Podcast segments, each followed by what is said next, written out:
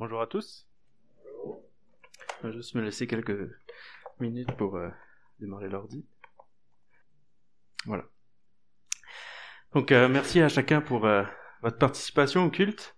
C'est bon de se retrouver pour louer le Seigneur et pour tout ce qu'il fait, n'est-ce pas? Puis je pense que ça nous fait particulièrement du bien aussi dans notre contexte au Canada, où nous avons tendance à ne jamais être satisfaits de ce que nous avons. Et pourtant, nous avons tout de même la chance de vivre dans un bon contexte euh, politico-économique qui nous permet encore d'avoir une liberté de culte, comme euh, tu viens de le suggérer, le, mentionner dans ta prière, mais, mais aussi qui nous permet de vivre une vie confortable d'un point de vue financier, même si on n'a pas tous le même confort. Je veux dire, comparé à d'autres pays, on on n'est pas si mal. Et quand on regarde autour de nous, dans les autres pays, euh, nous ne sommes vraiment pas à plaindre ici. Mais comme je le rappelais quelques dimanches plus tôt, lorsque j'ai fait la présidence du culte, faisons attention de ne pas prendre ça pour un acquis, euh, parce que euh, notre système économique actuel est quand même très fragile, et il se pourrait que tout s'effondre du jour au lendemain. Les, les économistes sont, sont, quand même très euh, pessimistes à ce niveau-là, et, et donc si, ça, si jamais ben, ça s'effondre du jour au lendemain, on peut se retrouver dans un monde vraiment chaotique. Il se peut alors que nous passions d'un monde de surabondance et de surconsommation à un temps de grande famine. Et nous ne sommes pas prêts à cela, ce qui va faire euh, que la transition risque d'être encore plus difficile. Alors désolé si ce soir je pète votre bulle, mais bon, euh, pas ce soir, ce matin. En effet, nous vivons actuellement des vies si confortables que nous sommes parfois loin d'imaginer qu'on peut tout perdre du jour au lendemain. Et comme nous l'avions vu dans mes précédents messages, Dieu n'épargne pas le chrétien de traverser des épreuves et des, et des périodes de souffrance. Il se peut donc que nous ayons à vivre tout ça. Et si un monde de confort et de surabondance apporte euh, de réels défis pour la vie d'un croyant, un monde de pauvreté, de famine et de disette apporte lui aussi toute une autre série de défis. Et dans le texte que nous allons voir aujourd'hui, la suite de notre étude sur la vie du prophète Élisée, nous allons voir des croyants, des enfants de Dieu, être confrontés à la famine et à la faim. Nous allons donc euh, pouvoir voir les défis qu'ils ont dû traverser et nous allons voir euh, ce qu'ils peuvent nous apprendre à travers tout ça. Parce que si les économistes ne se trompent pas lorsqu'ils prévoient un effondrement de notre société d'ici une dizaine d'années, il se peut que nous soyons alors confrontés aux mêmes tentations euh, que les fils des prophètes ont eues à, ce, moment-là. Donc, nous allons voir euh, leur histoire maintenant. Deux Rois chapitre 4 versets 38 à 40. Élisée revint à Gilgal et il y avait une famine dans le pays. Comme les fils des prophètes étaient assis devant lui, il dit à son serviteur, Mets le grand pot et fais cuire un potage pour les fils des prophètes. L'un d'eux sortit dans les champs pour cueillir des herbes, il trouva de la vigne sauvage et il cueillit des coloquins sauvages plein son vêtement. Quand il rentra, il les coupa en morceaux dans le pot où était le potage, car on ne les connaissait pas. On servit à manger à ces hommes, mais dès qu'ils eurent mangé du potage, ils s'écrièrent La mort est dans le pot, homme de Dieu, et ils ne purent manger. Alors, comme je l'ai mentionné tout à l'heure dans mes dernières prédications, nous avions déjà vu que le chrétien n'était pas épargné par la souffrance. Mais ce que nous allons voir aujourd'hui, c'est que Dieu ne fait pas juste permettre la souffrance dans la vie du chrétien, mais Dieu châtie ceux qu'il aime. Pourquoi je dis cela? Parce que comme nous venons de le lire dans ce passage, nous voyons qu'il y avait une famine en Israël. Mais dans le contexte du peuple d'Israël, une famine, c'était jamais le fruit du hasard. S'il y avait une famine, c'était forcément que c'était Dieu qui l'avait provoquée parce que c'est ce qui était convenu dans l'alliance que l'Éternel avait passée avec Israël. N'oublions pas que le peuple d'Israël, c'est le peuple que Dieu a choisi pour manifester sa gloire parmi les nations. Le peuple d'Israël avait donc euh, la responsabilité d'être une lumière pour les nations, et c'est donc à la fois un immense privilège, mais c'est aussi une très grande responsabilité. Et dans la réalité du royaume de Dieu, on voit toujours que les responsables sont jugés plus sévèrement que les autres justement parce qu'ils sont censés être des exemples, des lumières, des modèles à suivre.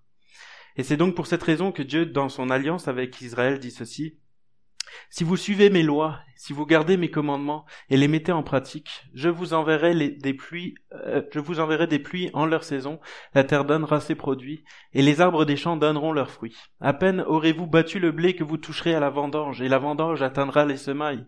Vous mangerez votre pain à satiété, et vous habiterez en sécurité dans votre pays. Je mettrai la paix dans le pays, et personne ne troublera votre sommeil. Je ferai disparaître du pays les bêtes féroces, et l'épée ne passera point par votre pays. Vous poursuivrez vos ennemis, et elles tomberont par vous devant l'épée, euh, par, l'épée. Cinq d'entre vous en poursuivront cent, et cent d'entre vous en poursuivront dix mille, et vos ennemis tomberont devant vous par l'épée. Je me tournerai vers vous et je vous rendrai fécond, et je multiplierai et maintiendrai mon alliance avec vous. Vous mangerez des anciennes récoltes et vous sortirez les vieilles pour faire place aux nouvelles. J'établirai ma demeure au milieu de vous, et mon âme ne vous aura, ne vous aura point en horreur. Je marcherai au milieu de vous, je serai votre Dieu, et vous serez mon peuple. Je suis l'Éternel votre Dieu, qui vous a fait sortir du pays d'Égypte, qui vous a tiré de la servitude, j'ai brisé les liens de votre joue, et je vous ai fait marcher la tête levée. Voici donc les privilèges qu'avait le peuple d'Israël de par cette alliance avec l'Éternel. Dieu leur avait promis de, les faire prospérer de tous bords s'ils respectaient l'alliance. En revanche, s'ils ne respectaient pas l'alliance, ce n'était pas, sans conséquence non plus.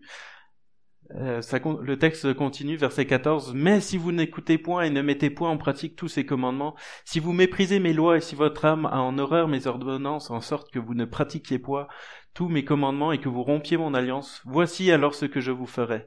J'enverrai sur vous la terreur, la consomption et la fièvre qui rendront vos, yeux languissants et votre âme souffrante. Et vous sèmerez en vain vos semences, vos ennemis les dévoreront. Je briserai l'orgueil de votre force, je rendrai votre ciel comme du fer et votre terre comme de l'airain. Votre force euh, s'épuisera inutilement, votre terre ne donnera pas ses produits et les arbres de la terre ne donneront pas leurs fruits. J'enverrai contre vous les animaux des champs qui vous priveront de vos enfants, qui détruiront votre bétail et qui vous réduiront à un petit nombre, et vos chemins seront déserts. Lorsque je vous briserai le bâton du pain, dix femmes cuiront votre pain dans un seul four et rapporteront votre pain au poids. Vous mangerez et vous ne serez point rassasiés. Voici donc ce qui attend les Israélites s'ils ne prennent pas leur responsabilité à cœur.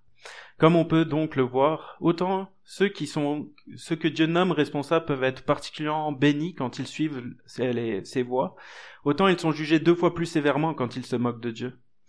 Et comme on le voit ici, l'Éternel avait été clair avec Israël. Si donc il y a une famine dans le pays d'Israël, c'est forcément parce qu'Israël ne respectait pas l'alliance de Dieu et exerçait donc un jugement sur eux. Maintenant, dans notre contexte et notre culture, cette attitude de jugement peut en choquer certains. On peut parfois avoir du mal à comprendre une telle réaction de la part de Dieu, on peut trouver ça dur. Alors si nous voulons bien comprendre pourquoi Dieu semble si dur, il nous faut d'abord comprendre pourquoi c'était si grave de ne pas respecter la loi. Et pour cela, regardons le début du chapitre euh, de Lévitique 26. Quelle est cette fameuse loi que le peuple d'Israël devait respecter principalement? Verset 1. Vous ne vous ferez point d'idole, vous ne élèverez ni image taillée ni statue, et vous ne placerez dans votre pays aucune pierre ornée de figures pour vous prosterner devant elle, car je suis l'Éternel, votre Dieu. Vous observerez mes sabbats et vous révérerez mon sanctuaire, je suis l'Éternel. C'est donc juste après ces deux versets que Dieu dresse la liste des bénédictions et des malédictions qu'on a vues tout à l'heure. Cela nous montre bien que les bénédictions et malédictions sont en lien étroit avec l'idolâtrie comme on le voit ici. Mais alors pourquoi Dieu est si sévère avec l'idolâtrie? En quoi est-ce que c'était si grave? Tout simplement parce que l'idolâtrie, c'est comme oublier d'où on vient. Et d'autant plus pour le peuple d'Israël, puisque c'est le peuple que Dieu a fait sortir d'Égypte. C'est le peuple qui a été délivré des griffes du Pharaon qui qui les opprimait en esclavage. Mais c'est aussi celui qui a connu la miraculeuse conquête de Canaan, c'est aussi celui qui a connu la délivrance de l'Éternel dans bien des combats, bien des situations. On pense aux eaux du Jourdain, par exemple. Mais c'est aussi celui qui a connu de belles années de gloire lorsque le roi David et le roi Salomon régnaient. Le peuple d'Israël a donc vu la main, et la puissance de Dieu à l'œuvre, à maintes et maintes reprises. Ils ont vu la bénédiction de Dieu, ils ont vu à quel point Dieu était bon pour eux, à quel point Dieu leur donnait tout ce dont ils avaient besoin, et à quel point la loi de Dieu était bonne. Ils ont donc largement goûté à la gloire de Dieu et à sa main bienveillante. Et maintenant, lorsque le peuple de Dieu se tourne vers l'idolâtrie, c'est parce qu'au fond de lui-même, ils croient que leurs idoles ont plus à leur apporter que Dieu lui-même, ou même encore qu'ils attribuent la gloire des actions de Dieu à leurs idoles. Le peuple oublie donc que ce qu'ils, ont leur vient de Dieu, ou pire encore, ils le nient volontairement, et finalement ils se mettent à avoir du mépris pour Dieu. Ils se tournent vers Baal, un soi-disant dieu de la fertilité, comme si Dieu ne leur donnait pas déjà cette fertilité, ou comme si la fertilité que Dieu leur donne leur venait de leur faux dieu Baal. Le peuple d'Israël a donc besoin de réapprendre que la fertilité ben, ne vient pas de leur faux dieu, mais qu'elle vient de l'Éternel. Dieu va donc tout simplement leur enlever les privilèges qu'il leur donnait jusqu'à présent. C'est un peu comme si Dieu leur disait Vous pensez que la fertilité vous vient de Baal ou que Baal est plus grand que moi? Allez-y donc, moi je vous retire ma bénédiction, Et on va voir ce que votre Dieu Baal est capable de faire pour vous. On va voir s'il va vous donner la fertilité. J'attends, je vais regarder de voir comment vous allez vous débrouiller sans moi. Allez-y, épatez-moi, vous êtes indépendant, vous voulez être plus rusé, plus fort que moi, allez-y, je vous, je vous laisse faire, surprenez-moi. En fait, l'intention de Dieu n'est pas de leur faire du mal comme on pourrait le croire dans ce passage, mais c'est plutôt de briser leur orgueil. Et le meilleur moyen de briser de l'orgueil d'un orgueilleux, pour qu'il soit ensuite capable d'apprendre, c'est de le laisser faire tout seul et de se laisser se planter, se débrouiller par lui-même pour se ramasser dans le mur. Si vous avez eu des enfants, je suis sûr que parfois ils ne voulaient pas de votre aide, alors que vous saviez très bien qu'ils en avaient encore besoin. Qu'est-ce que vous avez fait à ce moment-là? Ben, Je suis sûr que beaucoup d'entre vous ont dit bah, vas-y, fais. Sachant très bien qu'ils allaient échouer. Pourquoi? Parce que vous saviez qu'une fois qu'ils auraient échoué, ben, ils seraient plus disposés à apprendre puis à prendre les conseils de votre part. Puis je crois que Dieu agit juste de la même manière avec nous lorsqu'on est orgueilleux. Le but, ce n'est pas de nous vouloir du mal, mais de nous amener à la repentance, de nous faire grandir. Et d'ailleurs, dans la suite du passage de, de Lévitique 26, versets 40 à 45, on voit bien l'amour, la grâce, la bienveillance de Dieu qui est toujours prompt à pardonner le cœur repentant. On voit que son intention, c'est vraiment d'amener à la repentance. Ils confesseront leurs iniquités, les iniquités de leurs pères, les transgressions qu'ils ont commises envers moi, et la résistance qu'ils m'ont opposée, péchés à cause desquels moi aussi je leur résisterai, et les mènerai dans le pays de leurs ennemis. Et alors leur cœur incirconcis s'humiliera, et ils paieront la dette de leurs iniquités. Je me souviendrai de mon alliance avec Jacob, je me souviendrai de mon alliance avec Isaac et de mon alliance avec Abraham, et je me souviendrai du pays. Le pays sera abandonné par eux, et il jouira de ses sabbats pendant qu'il restera dévasté loin d'eux, et ils paieront la dette de leurs iniquités, parce qu'ils ont méprisé mes ordonnances, et que leur âme a eu mes lois en horreur. Mais lorsqu'ils seront dans le pays de leurs ennemis, je ne les rejetterai pourtant point, et je ne les aurai point en horreur jusqu'à exterminer, jusqu'à rompre mon alliance avec eux, car je suis l'Éternel leur Dieu. Je me souviendrai en leur faveur de l'ancienne alliance, par laquelle je les ai fait sortir du pays d'Égypte aux yeux des nations pour être leur Dieu. Je suis l'Éternel. Donc l'intention de Dieu n'est donc pas de faire du mal, mais d'amener à la repentance, à la raison un peuple orgueilleux et aveuglé par sa folie. Mais l'Éternel est tout disposé à pardonner et à leur réapporter la bénédiction dès le moindre signe de repentance. Alors peut-être que c'est l'occasion pour nous aussi ce matin de se poser la question si dans nos vies il n'y a pas des choses qui ont pris la place de Dieu. Des idoles plus subtiles et cachées que des bouts de bois taillés et peinturés. Cela peut être plein de choses. Mais cela peut être, mais, peut-être aussi que nous sommes simplement passés du bout de bois peinturé au bout de papier. Ou pire encore, au papier dématérialisé, des chiffres sur un écran. Les idoles en bois de l'époque étaient peut-être ridicules, mais qu'en est-il des nôtres aujourd'hui? Dans un sens, nous avons raison de nous inquiéter de l'avenir de notre société et de notre avenir. En fait, nous avons à la fois raison, à la fois tort. Nous avons raison d'être inquiets parce que notre société est basée sur du fictif, sur de simples chiffres sur un écran d'ordinateur qui représentent de l'argent qui n'existe pas puisque les banques n'ont même pas l'argent qu'ils vous prêtent. Donc les banques vous prêtent de l'argent qu'ils n'ont pas et sur cet argent qui n'existe pas, ils se font du profit, ils se font encore plus d'argent qui n'existe pas, lui non plus. La société dans laquelle nous vivons, est-ce qu'elle n'est pas un peu tordue quand on réalise tout ça? Mais le pire là-dedans, c'est que ces chiffres, qui ne représentent donc rien, vous permettent de manger, de vivre, de vous chauffer, de vous habiller. Nous sommes donc contrôlés par ces chiffres qui ne représentent rien du tout, qui en réalité n'ont aucune valeur. Et pourtant, bien souvent dans notre vie, c'est une idole. On se confie plus facilement dans notre compte en banque qu'en Dieu lui-même, alors que bien souvent nous sommes euh, alors que bien souvent nous sommes confrontés aux limites de nos idoles, mais on continue d'y aller. En effet, une grosse facture arrive et puis d'un coup on est inquiet, paniqué. Mais Dieu n'est-il pas plus grand que notre compte en banque, que ces chiffres sur un écran? Bien sûr, cela ne nous dispense pas d'être de bons gestionnaires. Mais est-ce que nous nous confions en notre compte de banque ou est-ce que nous plaçons plus notre confiance en Dieu qui est notre pourvoyeur? Donc oui, nous avons raison de nous inquiéter pour l'avenir de notre société qui est en train de voir les limites de leurs idoles jour après jour, mais nous n'avons pas raison de nous inquiéter parce que Dieu est plus grand que tout ça. Parce que comme il était au contrôle de la famine qui s'abattait sur le peuple d'Israël, il est au contrôle de notre société qui s'apprête peut-être à vivre un effondrement d'ici quelques années. Cependant, il est vrai que même si Dieu est au contrôle des circonstances, des croyants peuvent se retrouver en train de vivre au milieu d'un peuple qui est jugé pour son idolâtrie, comme ces fils des prophètes qui se retrouvent dans un pays en famine et doivent malheureusement se contenter, contenter d'un potage pour repas. De la même manière, nous aussi, il se peut que nous ayons à vivre et à subir les conséquences du jugement d'un peuple. Alors si effectivement une crise économique et un effondrement de notre société arrivent, il se peut que nous nous retrouvions au milieu de tout cela. Euh, on voit bien, il y a d'autres pays qui sont pas à l'abri, pourquoi nous on resterait à l'abri? C'est pas garanti.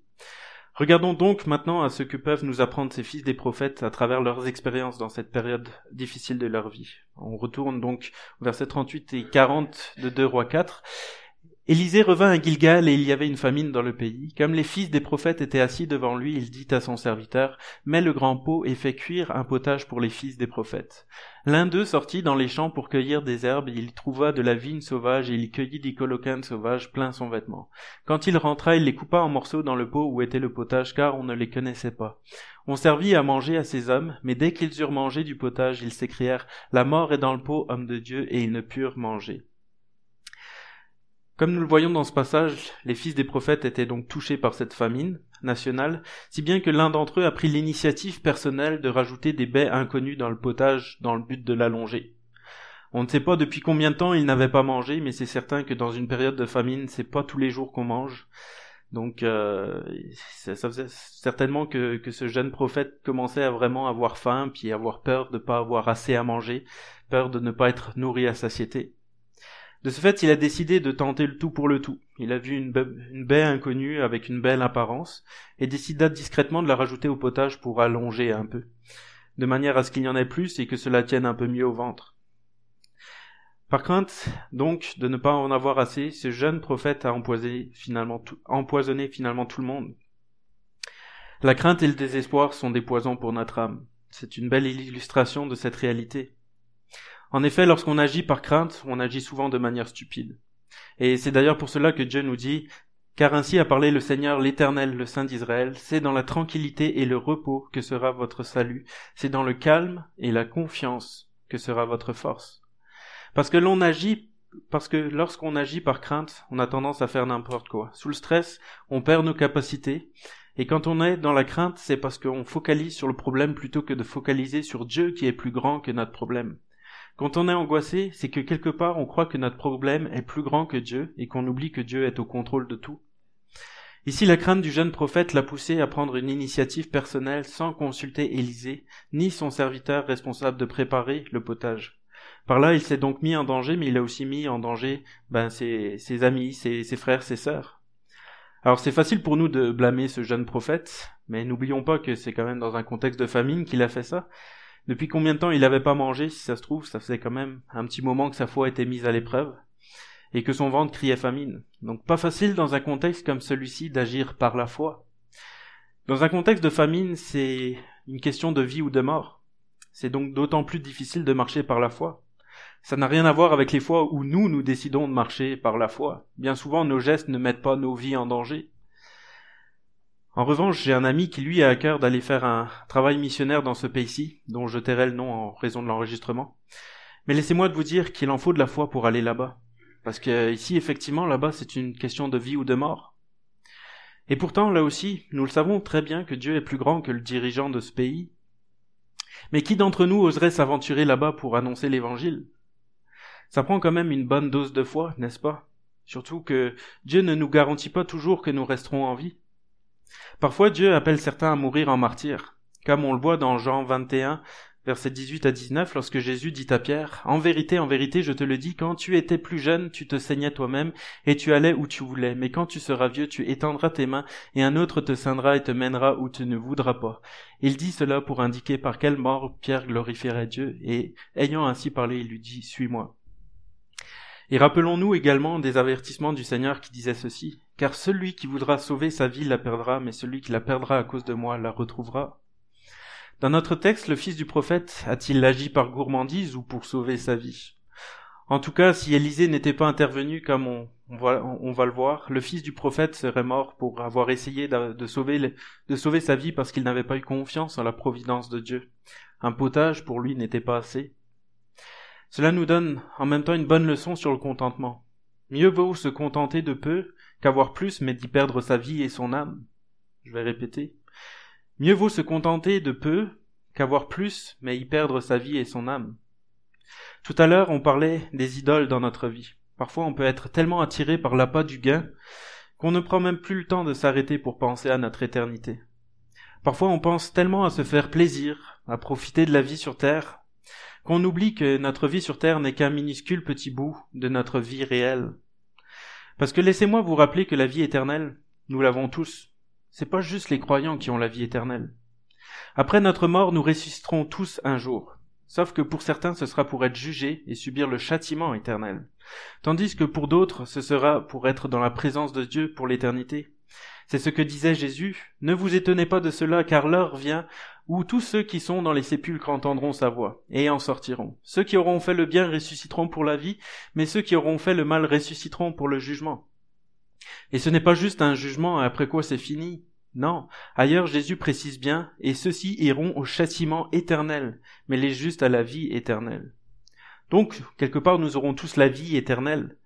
Mais pour certains, ce sera une vie de châtiment, tandis que pour d'autres, ce sera une vie dans la paix et le repos de notre divin Maître. Donc parfois, il vaut mieux se contenter d'une vie modeste de privation sur cette terre, pour un petit instant, mais assurer le salut de nos âmes plutôt que de profiter à tout prix des plaisirs éphémères de la vie, mais pour finalement subir le châtiment éternel. À toujours vouloir plus, on peut perdre de vue la perspective de l'éternité et se perdre dans un monde éphémère. C'est d'ailleurs aussi une bonne leçon spirituelle pour les prophètes qui seraient tentés d'ajouter à ce que Dieu donne d'autres choses qui peuvent soi-disant leur apporter d'autres religions qui sont contrôlées par la même personne, Satan. Dans le contexte des prophètes, comme nous l'avions vu, ils vivaient dans le pays d'Israël qui était sous le jugement de Dieu pour avoir voulu adorer d'autres dieux que l'Éternel, pensant que leur dieu Baal pouvait leur apporter la fertilité. Mais finalement, l'ajout d'autres divinités à l'adoration du seul vrai Dieu, c'était comme ces coloquins sauvages qui apportèrent la mort au lieu d'apporter du plaisir d'un bon potage. Au lieu d'en avoir plus, finalement, on en arrive à perdre tout ce qu'on a. Et nous pouvons sans problème appliquer cela à notre contexte actuel, où chacun se fait sa propre religion à sa propre carte en fonction de ce qui lui plaît. Où la foi, oui, la foi chrétienne c'est bien, mais pourquoi pas rajouter un peu de méditation bouddhiste ou de décompresser pour, nous permettre de décompresser un peu quand on est tendu. Ou pourquoi pas ne pas prier les morts. Ou pourquoi euh, on pourrait pas prier Marie, la mère de Jésus. Une sensibilité féminine maternelle pourra peut-être mieux nous comprendre et intercéder pour nous auprès de Dieu. En réalité, tout ça nous détourne du vrai Dieu et nous mène à la perdition. Regardons ce que nous dit l'apôtre Paul dans l'épître aux Colossiens. Prenez garde que personne ne, ne fasse de vous sa proie par les philosophies et par une vaine tromperie, s'appuyant sur la tradition des hommes et sur les rudiments du monde et non sur Christ. Car en lui habite corporellement toute la plénitude de la divinité. Vous avez tout pleinement en lui, qui est le chef de toute domination et de toute autorité qu'aucun homme sous une apparence d'humilité et par un culte des anges ne vous ravisse à son gré le prix de la course tandis qu'il s'abandonne à ses visions et qu'il est enflé d'un vain orgueil par ses pensées charnelles. Alors est-ce que nous faisons de Dieu notre seule ressource ou est-ce que, comme le peuple d'Israël, nous ajoutons à la parole de Dieu toutes sortes de philosophies? Est-ce que nous donnons la pleine autorité à la parole de Dieu dans nos vies ou est-ce que nous croyons ou est-ce que nous croyons la Bible qu'à partir du moment où elle est confirmée par des humains, euh, par la science ou etc. Je dis pas que la science et la Bible sont incompatibles, mais je crois que les, les scientifiques sont pas toujours honnêtes puis qu'ils ont pas toujours raison non plus. Qu'est-ce qui a le plus d'autorité dans notre vie? La parole de Dieu La science La raison Notre logique humaine Parce que c'est ici que le combat commence si nous donnons plus de crédibilité à notre raison ou à la science ou à n'importe quelle théorie du monde, alors nous commencerons aussi à mettre des coloquintes sauvages dans notre potage, ce qui va entraîner la mort. Faisons donc toujours attention à ce que nous ajoutons à ce que Dieu nous donne déjà. Comme on vient de le lire, nous avons déjà tout pleinement en Jésus. Ne cherchons donc pas des solutions à nos problèmes spirituels ailleurs qu'en Jésus et ce qu'il nous a déjà donné.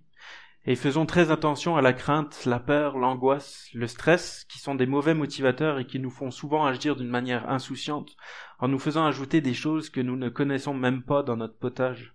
Soyons plutôt comme les chrétiens de Béret qui examinaient chaque jour les Écritures pour voir si ce qu'on leur disait était exact. Comme on le voit, eux faisaient bien attention à ce qu'ils ajoutaient dans leur potage. Ils ne laissaient pas entrer quelque chose qu'ils ne connaissaient pas, même s'il avait une belle apparence. Parce que n'oublions pas que Satan se déguise en ange de lumière pour nous tromper. Ne laissons donc jamais notre désespoir baisser notre garde, parce que Satan est comme un lion rugissant qui attend juste à dévorer quelqu'un dès qu'il va baisser sa garde. En fait, j'irai même plus loin. Ne laissons même jamais le désespoir nous envahir, parce qu'avec Dieu, il y a toujours un espoir, du moment que notre volonté s'accorde avec celle de Dieu. Si Dieu nous a créés, qu'il a créé l'univers qui nous entoure, alors rien ne peut le limiter. Et notre cas n'est jamais un cas désespéré. Continuons donc de le prier, de rechercher sa face, de patienter, de se soumettre à lui, et si ce que nous désirons est conforme à sa volonté, ben il nous apportera la délivrance souhaitée, comme il l'a apporté à ses fils des prophètes, comme nous allons le voir maintenant dans la suite de notre texte. Verset 40. On servit à manger à ces hommes, mais dès qu'ils eurent mangé du potage, ils s'écrièrent, La mort est dans le pot, homme de Dieu. Et ils ne purent en manger. Élisée dit, Prenez de la farine. Il en jeta dans le pot et dit, Serre à ces gens et qu'ils mangent. Et il y avait, et il n'y avait plus rien de mauvais dans le pot. Un homme arriva de Baal Shalisha, il apporta du pain des prémices à l'homme de Dieu, vingt pains d'orge et des épis nouveaux dans son sac. Élisée dit, Donne à ces gens et qu'ils mangent. Son serviteur répondit, Comment pourrais-je en donner cent à cent personnes? Mais Élisée dit, donne à ces gens et qu'ils mangent, car ainsi parle l'Éternel, on mangera et on aura de reste. Il mit alors les pains devant eux, et ils mangèrent et eurent des restes selon la parole de l'Éternel. Donc, quand nous lisons la suite de ce récit, nous y voyons encore une fois la fidèle délivrance de Dieu, qui pardonne puis qui rassasie. On y voit encore la grâce de Dieu qui surabonde. Dieu aurait pu juste les guérir et dire, par contre, pour le potage, tant pis, vous ne mangerez pas cette fois-ci, pour la peine, vous attendrez le prochain repas dans trois jours. Mais non, Dieu est généreux. Il prend soin de ses enfants et supprime même la toxicité du potage pour que ses serviteurs puissent être rassasiés. Et comme vous vous en doutez certainement, ce n'est pas la farine elle-même qui a rendu pur ce potage. Comme ce n'était pas non plus le sel euh, lui-même qui avait purifié les eaux de Jéricho comme, euh, comme on avait vu quelques chapitres plus tôt, la farine n'a aucune vertu purificatrice. Mais alors la même question qui s'est posée pour les autres Jéricho se pose maintenant ici. Pourquoi avoir utilisé de la farine? Élisée aurait pu, sur une simple parole, purifier ce potage. Alors pourquoi a-t-il utilisé de la farine? Encore une fois, je crois que c'est une question de symbolique. Premièrement, il n'a pas utilisé le même symbole qu'à Jéricho, c'est-à-dire du sel, pour ne pas qu'on puisse attribuer au sel un pouvoir magique, mais pour que nous attribuions bien toute la gloire à Dieu lui-même. C'est d'ailleurs une très bonne leçon pour nous aussi, aujourd'hui. Veillons à ce que nos actions soient attribuées à la gloire de Dieu. Ce n'est pas tout d'être un modèle au travail, d'avoir de l'amour pour nos collègues, etc. Il faut aussi que, nos collègues sachent pourquoi on est différent. Est-ce que nos collègues savent qu'on est chrétien? Est-ce que nous appliquons, est-ce que nous nous appliquons juste à faire le bien autour de nous, ou est-ce que nous prenons aussi le temps d'annoncer l'évangile de manière à ce que la gloire soit attribuée à Dieu? Quand on fait des bonnes actions aussi, on pense peut-être à, toutes les, reliques, etc., que Jésus a touchées. On voit bien dans la Bible à chaque fois que euh, l'accent n'est pas mis sur l'objet lui-même, mais sur euh, sur l'œuvre de Jésus. Ensuite, concernant la farine, je crois que si Élisée a utilisé de la farine, c'est pour rappeler au prophète qu'il y a un prix à payer pour notre péché. En effet, n'oublions pas que nous sommes dans une période de famine, et dans un temps de famine, la farine était une ressource précieuse. Pour vous donner une idée de la valeur de, la farine en temps de famine, deux chapitres plus loin, nous avons un exemple de ce que pouvait être la réalité dans une période de famine. De Rois 6, verset 25, il y eut une grande famine dans Samarie, et ils la serrèrent tellement qu'une tête d'âne valait 80 cycles d'argent et le quart d'un cap de fiente de pigeon 5 cycles d'argent. Alors pour mieux comprendre cette réalité, 5 cycles d'argent équivalait à plus d'un mois de salaire. La fiente de pigeon ne se penche pas, euh, comme vous vous en doutez, mais était servie comme combustible. Et la tête d'un âne, en temps normal, ne se mangeait pas non plus. Premièrement parce que c'était un animal impur, donc les juifs n'avaient pas le droit d'en manger.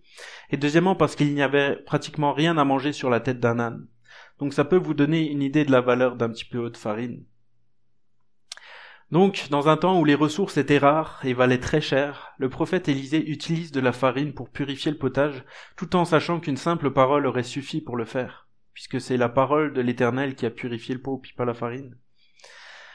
Ainsi, de la même manière qu'il a fallu sacrifier une ressource précieuse pour purifier le potage, il a fallu que Jésus, le Fils de Dieu, vienne mourir à notre place pour notre péché. Le péché ne pouvait rester impuni, car Dieu est juste et saint.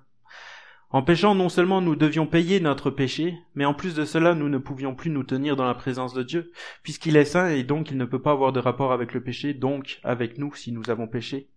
Cela fait en sorte qu'il fallait que notre péché soit condamné.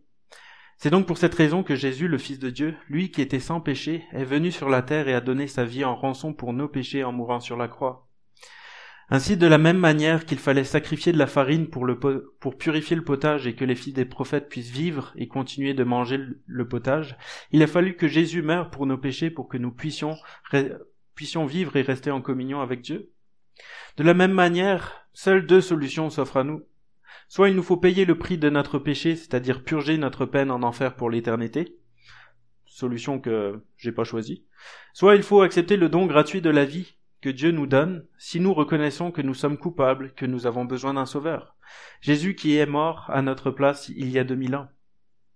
C'est pas plus compliqué que ça. Alors je comprends toujours pas pourquoi certains résistent à ça. Qu'est-ce que ça coûte de reconnaître et d'accepter? Est-ce que c'est si dur que ça? Est-ce si dur que ça au point d'être prêt à subir le châtiment éternel? Honnêtement, moi ça me dépasse. Alors ce matin, si vous résistez encore, venez m'expliquer pourquoi. J'ai besoin de comprendre. En tout cas, ce matin, encore une fois, vous avez l'occasion d'accepter le don gratuit de la vie éternelle si vous le souhaitez. Ce n'est pas plus compliqué que tout simplement dire Seigneur, je reconnais que je suis un pécheur, j'ai besoin de toi, et je te demande pardon. Si vous faites ça, Dieu vous pardonnera et vous pourrez jouir aussi de la vie éternelle. Maintenant, pour terminer, voici une image de ce que c'est la vie éternelle dans la présence de Dieu. Un homme arriva de Baal Shalisha.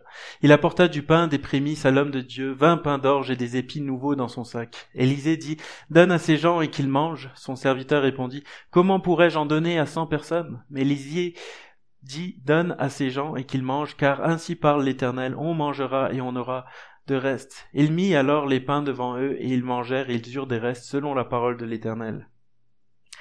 Comme on peut le voir donc, Dieu pourvoit aux besoins de ses enfants. Si nos ressources personnelles sont limitées, Dieu, lui, n'est pas limité par nos ressources. Il est capable de combler tous nos besoins et de nous nourrir à satiété au point qu'il y en a toujours du surplus. Lorsqu'on étudie ce passage, nous faisons automatiquement le lien avec Jésus, euh, comme euh, tu nous as fait Ben. Le pain de la vie qui est le seul à avoir reproduit ce miracle de manière encore plus grande et cela même à deux reprises. Nous ne savons pas si ce miracle arrive directement après le texte que nous venons de voir et s'il s'accomplit lui aussi dans un contexte de famine, parce que de manière assez évidente, lorsqu'on étudie le livre des rois, on s'aperçoit que les textes ne sont pas toujours mis dans l'ordre chronologique des événements, comme on le verra plus tard dans une de mes prochaines prédications. Mais une chose est certaine, c'est que si ce texte est placé à cette place, juste après le texte que nous venons d'étudier, c'est que ce n'est pas sans raison, L'auteur du livre des rois avait bien une intention par ça. Il voulait que ces deux textes soient mis ensemble et en relation l'un avec l'autre, et il ne voulait donc probablement pas qu'on les sépare et qu'on y voit deux histoires différentes. Et si nous poursuivons notre analogie sur la nouvelle naissance opérée par le sacrifice de Jésus à la croix, une chose retient notre attention dans la suite de notre texte. C'est qu'il s'agit là du pain des prémices qui est distribué à tout le monde. Or, le pain des prémices était réservé pour les sacrificateurs, comme le précise Lévitique 23. Vous apporterez des lieux euh, où vous habiterez deux pains pour faire des gestes de présentation avec eux. Ils représenteront les premiers fruits de votre récolte. Le sacrificateur fera avec le pain des premières récoltes le geste de présentation devant l'Éternel. Ils me seront consacrés avec les deux agneaux et reviendront au sacrificateur. Ce qui nous interpelle donc dans notre texte, c'est qu'Élisée prend ce pain des prémices réservé aux sacrificateurs, et les distribue à tous. Par là, Élisée est en train de leur montrer que maintenant que Dieu les a sauvés, que Dieu les a rachetés d'une mort certaine, ils sont maintenant prêts pour le service du Seigneur. Et de la même manière, nous aussi, dès notre conversion, nous avons été sanctifiés, on a été lavés de toute souillure, et la Bible nous dit que nous sommes maintenant des sacrificateurs. Vous, au contraire, vous êtes une race élue, un sacerdoce royal, une nation sainte, un peuple acquis afin que vous annonciez les vertus de celui qui vous a appelé des ténèbres à son admirable lumière. Vous qui autrefois n'étiez pas un peuple et qui maintenant êtes le peuple de Dieu, vous qui n'aviez pas obtenu miséricorde et qui maintenant avez obtenu miséricorde. C'est-à-dire que nous avons maintenant un libre accès à Dieu. Nous pouvons nous adresser à lui directement par la prière ou par des louanges. Nous n'avons plus besoin d'intermédiaires pour nous approcher de Dieu parce que nous avons été purifiés de nos péchés. Nous ne sommes plus obligés de passer par un sacrificateur, un prêtre, un pasteur pour avoir une relation avec Dieu. Non, à notre conversion, nous devenons tous automatiquement des sacrificateurs. Nous pouvons donc nous approcher de Dieu et être en relation avec lui à n'importe quel instant. Est-ce que nous réalisons ce privilège que nous avons? Est-ce que nous rentabilisons aussi ce privilège ou est-ce que nous attendons toujours une d'être dans une situation critique pour euh, venir lui parler? Mais ce n'est pas tout. Le sacrificateur ne ferait pas juste des sacrifices pour lui. Non, il le faisait aussi pour le peuple d'Israël. Si quelqu'un voulait offrir un sacrifice à l'Éternel, il devait passer par le sacrificateur. Alors, nous sommes maintenant des de la même manière, nous, aujourd'hui, on est des ambassadeurs pour Christ, comme le disait ce verset, euh, ce verset dans 1 Pierre 2, verset 9.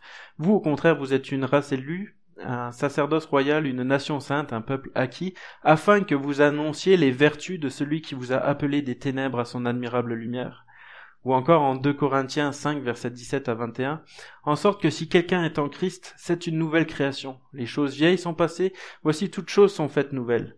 Et toutes sont du Dieu qui nous a réconciliés avec lui-même par Christ et qui nous a donné le service de la réconciliation. Savoir que Dieu était en Christ réconciliant le monde avec lui-même, ne leur imputant pas leurs fautes et en mettant en nous la parole de la réconciliation. Nous sommes donc ambassadeurs pour Christ, Dieu pour ainsi dire exhortant par notre moyen, nous supplions pour Christ, soyez réconciliés avec Dieu. Celui qui n'a pas connu le péché, il l'a fait pécher pour nous, afin que nous devinssions justice de Dieu en lui. Alors, est-ce que nous sommes bien conscients que c'est notre mission maintenant? Que nous sommes maintenant des sacrificateurs, des ambassadeurs, des réconciliateurs? Ce n'est pas donné seulement à ceux qui ont le don d'évangélisation. Non, nous sommes tous des ambassadeurs pour Christ, et j'aimerais vous dire que cela devrait être notre but à chacun pour euh, notre vie. C'est l'appel de tous les chrétiens d'être des évangélistes. Sinon, pourquoi Dieu nous laisserait encore sur la terre une fois qu'on lui aurait donné notre cœur? Pourquoi ne nous emmènerait-il pas tout de suite dans sa présence où on jouirait de la, paix, du bonheur? Pour alors pourquoi il nous laisserait sur la terre? Pour qu'on continue notre petite vie tranquille, métro boulot dodo? Moi, je pense pas. Souvenons-nous des paroles de Jésus lorsqu'il priait le Père. Je leur ai transmis ta parole, et le monde les a pris en haine parce qu'ils ne lui appartiennent pas. Ils lui sont étrangers comme je le suis moi-même. Je ne te demande pas de les retirer du monde, mais de les préserver du mal. Ils n'appartiennent pas au monde aussi peu que moi-même je lui appartiens. Fais qu'ils t'appartiennent entièrement. Rends-les saints par la vérité. La vérité, c'est ta parole. Comme tu m'as envoyé dans le monde, moi aussi je les y envoie. Je ne te prie pas seulement pour eux, mais encore pour ceux qui croiront en moi grâce à leur message. Jésus ne voulait donc pas nous retirer du monde, mais il nous y envoie. Il nous envoie pour tous pour proclamer la bonne nouvelle. Alors peut-être que certains ce matin, euh, peut-être que pour certains ce matin, euh, vous vous posez la question c'est quoi mon but sur la terre? À quoi est-ce que je sers? C'est quoi mon rôle? Dans ce cas, laissez-moi vous rappeler qu'en tant que chrétiens, nous avons tous le même but, Allez dans le monde entier, faites des disciples parmi tous les peuples, baptisez-les au nom du Père, du Fils et du Saint-Esprit, et apprenez-leur à obéir à tout ce que je vous ai prescrit. Et voici, je suis moi-même avec vous chaque jour jusqu'à la fin du monde, comme l'avait lu Jean tout à l'heure. Peut-être aussi qu'il y en a eu d'autres qui se posent pas la question de savoir quel est notre rôle sur la terre, ils n'ont pas ce problème-là. Mais peut-être que pour eux, c'est plus l'oubli qui l'empêche de le faire. Parfois, on peut être tellement pris dans l'engrenage de la vie, tellement occupé par nos activités, notre travail, notre famille, l'entretien de notre maison, qu'on oublie qu'on est en mission sur la terre. On oublie que notre but, ce n'est pas de mener une vie confortable jusqu'à que Christ vienne nous chercher. Oui, c'est bien d'attendre le retour de Christ parce qu'il va venir nous chercher. Mais nous ne devons pas l'attendre de manière inactive, en mode survie, attendant qu'il revienne. Non, notre but n'est pas de survivre ou de vivre. Notre but, c'est de transmettre la vie éternelle à ceux qui ne l'ont pas encore. Alors, sommes-nous en action? Pour conclure, j'aimerais encore dire, n'oublions pas qu'il y a toujours des pains qui restent. Que ce soit avec Élisée ou que ce soit quand Jésus a multiplié les pains et les poissons, il y avait toujours des restes. Parce qu'il y a toujours de la place pour de nouveaux disciples, pour de nouveaux sacrificateurs. Alors c'est un appel à chacun de nous, à ceux qui ont déjà été sauvés, qui sont rachetés, c'est un appel à partager la bonne nouvelle autour de nous. C'est un rappel à ne pas nous endormir dans notre petite vie confortable en attendant le retour de Christ, mais à témoigner autour de nous dès qu'on en a l'occasion, en acte et en parole, pour que toute la, pour, pour que toute la gloire soit rendue à Dieu notre Père. Mais les pains qui restent sont aussi un appel à tous ceux qui n'ont pas encore accepté Jésus dans leur vie. Jésus est mort pour éviter de subir la nous éviter de subir la condamnation de notre péché, pour que nous n'ayons pas à subir le châtiment éternel. Ces pains restants sont donc pour vous aussi si vous acceptez le cadeau de Dieu pour votre vie. Encore une fois, pourquoi ne pas l'accepter? C'est quoi le risque? Est-ce que c'est si dur que ça d'accepter de se soumettre à Christ? Jésus lui-même a dit, Prenez mon joug sur vous et recevez mes instructions, car je suis doux et humble de cœur, et vous trouverez du repos pour vos âmes, car mon joug est doux et mon fardeau léger. Donc oui, il y a un joug.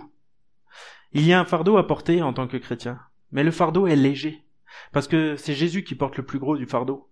Puis laissez-moi vous dire qu'en étant, étant pas chrétien, vous portez aussi un joug. Sauf que vous êtes le seul à le porter. Jésus n'est pas là pour vous aider, et de ce fait, ce fardeau est plus lourd, plus lourd que le nôtre. Puis franchement, si on trouvait ça vraiment pénible d'être euh, d'être chrétien, pourquoi est-ce qu'on continuerait d'être chrétien? Et pourquoi on vous encouragerait à venir à Christ? Pourquoi est-ce qu'on vous annonce sans cesse l'évangile? Pourquoi c'est tant sur notre cœur au point que parfois on a du mal à ne pas trop insister pour que vous veniez à Christ? Alors réfléchissez-y. En tout cas, la balle est dans votre camp. Mais n'attendez pas qu'il soit trop tard. Et si vous avez des questions ou ressentez le besoin d'en parler, ben les anciens sont disponibles pour vous. Il y, a, il y a Serge, Noël, puis Fernand aussi. Donc venez nous voir si jamais. Je vais maintenant terminer par la prière. Merci Seigneur encore pour euh, pour le prix que tu as accepté de payer pour euh, pour nous purifier, nous laver de, de nos péchés. Merci parce que maintenant nous avons euh, accès à toi, à ta présence, et euh, merci parce qu'on a un avenir euh, assuré dans ta présence. Et Seigneur, on veut te louer, t'adorer pour ce que tu fais, euh, pour ce que tu fais dans nos cœurs, ce que tu fais dans nos vies, pour le rachat. Merci parce qu'on sait que tu es toujours là aussi pour pourvoir à nos besoins, que tu veilles sur nous, que tu permets pas qu'il nous arrive des choses qui, soient au-delà de nos forces. Alors, Seigneur, on, on veut réapprendre à se confier en toi, parce que tu vois que c'est, le combat de toute une vie, on a toujours envie de se, débrouiller par nous-mêmes, mais Seigneur, euh, on veut vraiment que, que, tu sois la première place dans notre vie, puis qu'on arrête de, de vouloir être indépendant, Seigneur. Alors viens changer notre cœur euh, encore euh, durant les jours qui suivent pour que nous te fassions toujours plus confiance jour après jour.